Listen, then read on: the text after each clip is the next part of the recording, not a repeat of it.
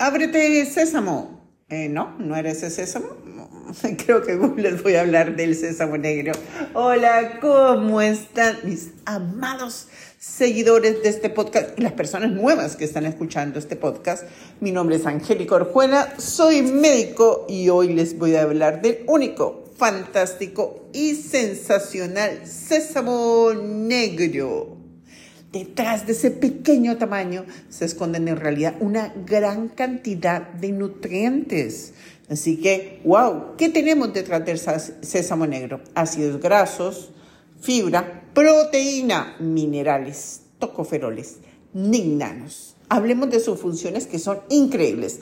La primera función, si tienes anemia y te cae re mal el suplemento de fierro, tienes una muy buena opción porque el sésamo negro verdaderamente te está aportando fierro. Así que una, dos cucharadas al día como topping en los huevos del desayuno, en la ensalada, en la paltita que te vas a comer en la noche, muy pero muy buena opción. Y tengamos en cuenta, sésamo negro, no el sésamo dorado.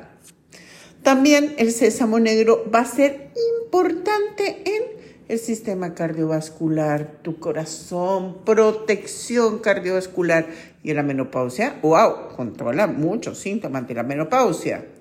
Tiene un gran efecto antiinflamatorio, disminuye la hinchazón, no solamente abdominal, también cuando has tenido problemas como amigdalitis, bronquitis, que tienes todo el cuerpo inflamado.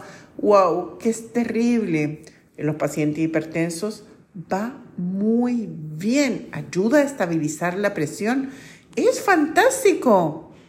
Pero el elemento más importante en anemia, de verdad, maravilloso. Todos mis pacientes con bajo fierro, sí o sí, tienen sésamo negro dentro de su pauta. Mm, pero ¿cuál es la diferencia entre el sésamo tradicional y el sésamo negro? A simple vista, lo único que se ve es su color, pero hay otros aspectos que se esconden detrás y ahí viene la magia. Las semillas negras mantienen intacta la cáscara, lo que no pasa en las más claras. Eso significa que tienen capturado todos los minerales como el calcio, el hierro, el cobre y el manganeso. ¿Cómo lo integró en la dieta? Como les dije, como topping, pero hay que comerlas trituradas. Las pasan por la juguera, ron, ron, ron, ron, las rompen o pueden hacer un puré, un tahini de sésamo negro, pero lo más fácil es triturarlas y así se pueden enriquecer las comidas de forma muy, pero muy sencilla.